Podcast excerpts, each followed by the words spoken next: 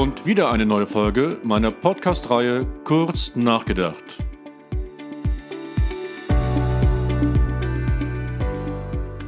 Hier kann ich wieder einen zentralen Business-Trend kurz erläutern und reflektieren.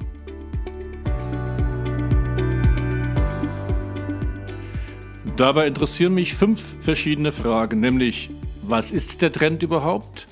Zweitens, woher kommt der Trend? Dann, welche Beispiele gibt es in der Praxis? Viertens, wozu führt der Trend? Und schlussendlich, wohin geht die Reise?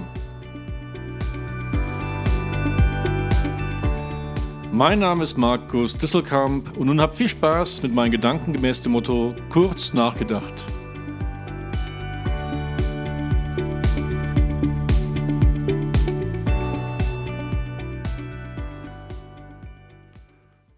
Unser heutiges Motto ist der aktuellen Situation im Rahmen der Corona-Krise geschuldet, nämlich ich möchte mit euch über die schwarzen Schwäne sprechen, also Black Swans. Und das sind jene Ereignisse, die kaum vorhersehbar sind, dann aber bei ihrem Eintritt extreme Konsequenzen für uns alle haben.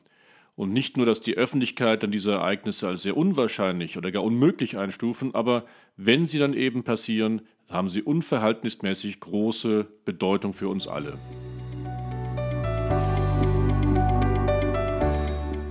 Aber woher kommt dieser Begriff überhaupt?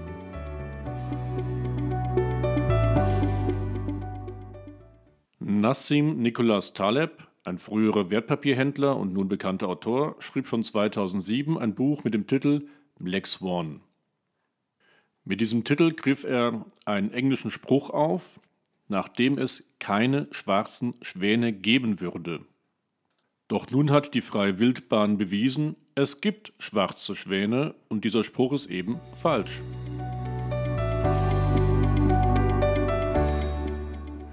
Schauen wir uns nun als drittens Beispiel aus der Praxis an.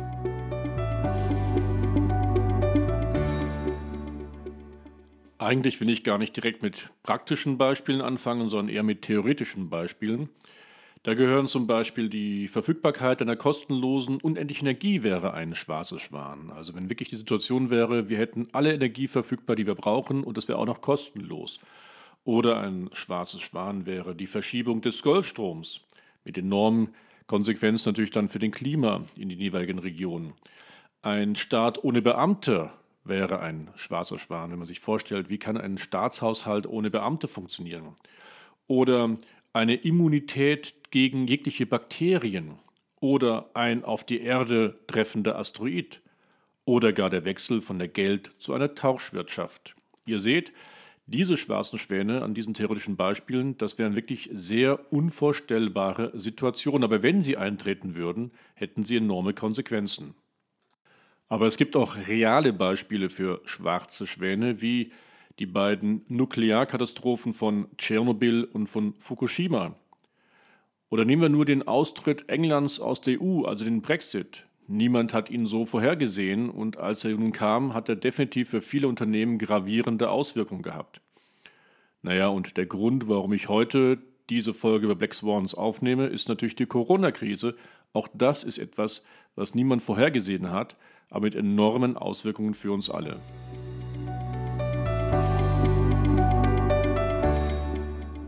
Viertens Konsequenzen aus dem Megatrend.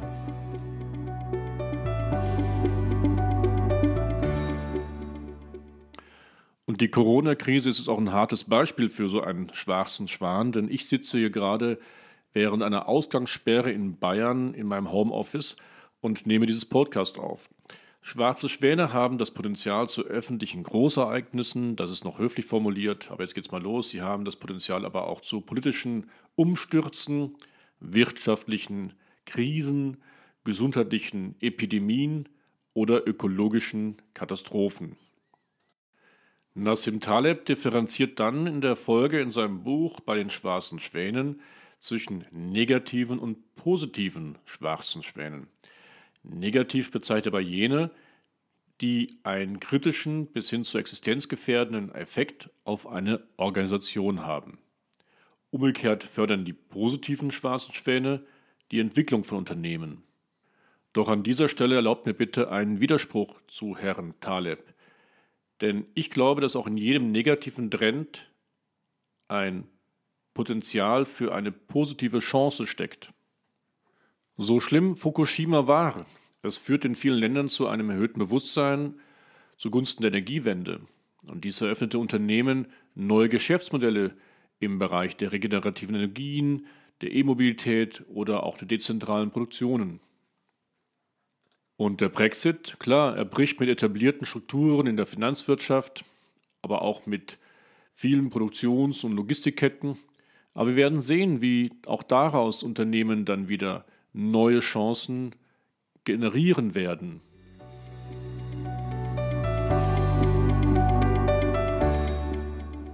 Letzter und fünfter Punkt, Ausblick.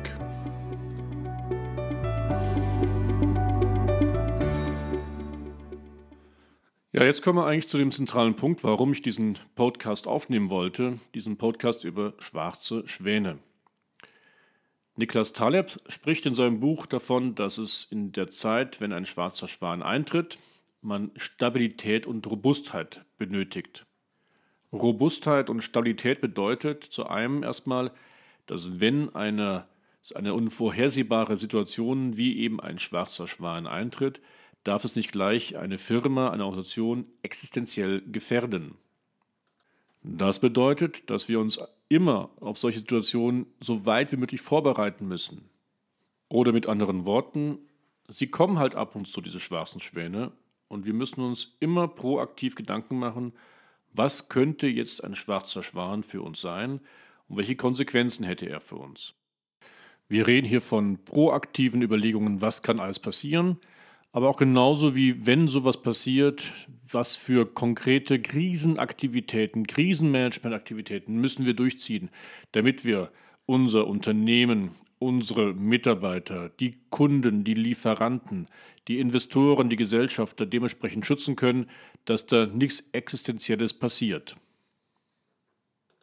Aber den wichtigsten Aspekt bei der Thematik Robustheit und Stabilität sehe ich darin, dass wir eine Organisation derart aufbauen müssten, dass wenn ein schwarzer Schwan eintritt, wir ihn als Chance, so schwer es möglich sein wird, aber als Chance akzeptieren und sagen, okay, jetzt ist er nun mal da, aber wie können wir mit der neuen Situation so derart umgehen, dass wir wirklich ihn als Chance, als neues Potenzial erkennen, um dann daraus neue Geschäftsmodelle, neue Produkte, neue Prozesse oder wie auch immer gestalten zu können. Erlaubt mir in diesem Zusammenhang nochmal so einen ganz bekannten Spruch zu zitieren, nämlich den, den wir schon in der Schule vom Herrn Darwin gelernt haben, von 1809, in dem er sagte, nicht der Stärkste überlebt, nicht der Intelligenteste, sondern der, der sich am besten auf Veränderungen anpasst. Und während einer schwarzen Schwanenphase haben wir Veränderungen. Und es gilt von uns jetzt die besten Möglichkeiten zu identifizieren, wie wir uns mit der neuen Situation anpassen können, um daraus eben neue Kräfte, neue Lösungen, neue Produkte, neue Prozesse, neue Märkte, neue Zielgruppen, was noch immer alles zu generieren und zu erobern.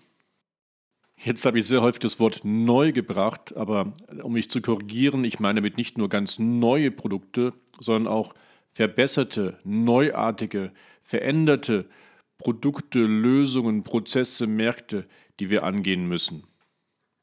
Und dabei gelten die ganz bekannten Methoden, die wir immer wieder diskutieren, aus der Agilität, ähm, aus der Wettbewerbsfähigkeit, aus dem Projektmanagement, aus dem Innovationsmanagement. All diese Methoden sind wunderbare Methoden, die wir jetzt nutzen müssen, um eben unsere Kräfte zu, zu sammeln und sie in die richtige Richtung zu steuern, damit wir eben spannende neue Lösungen finden in diesen spannenden Zeiten.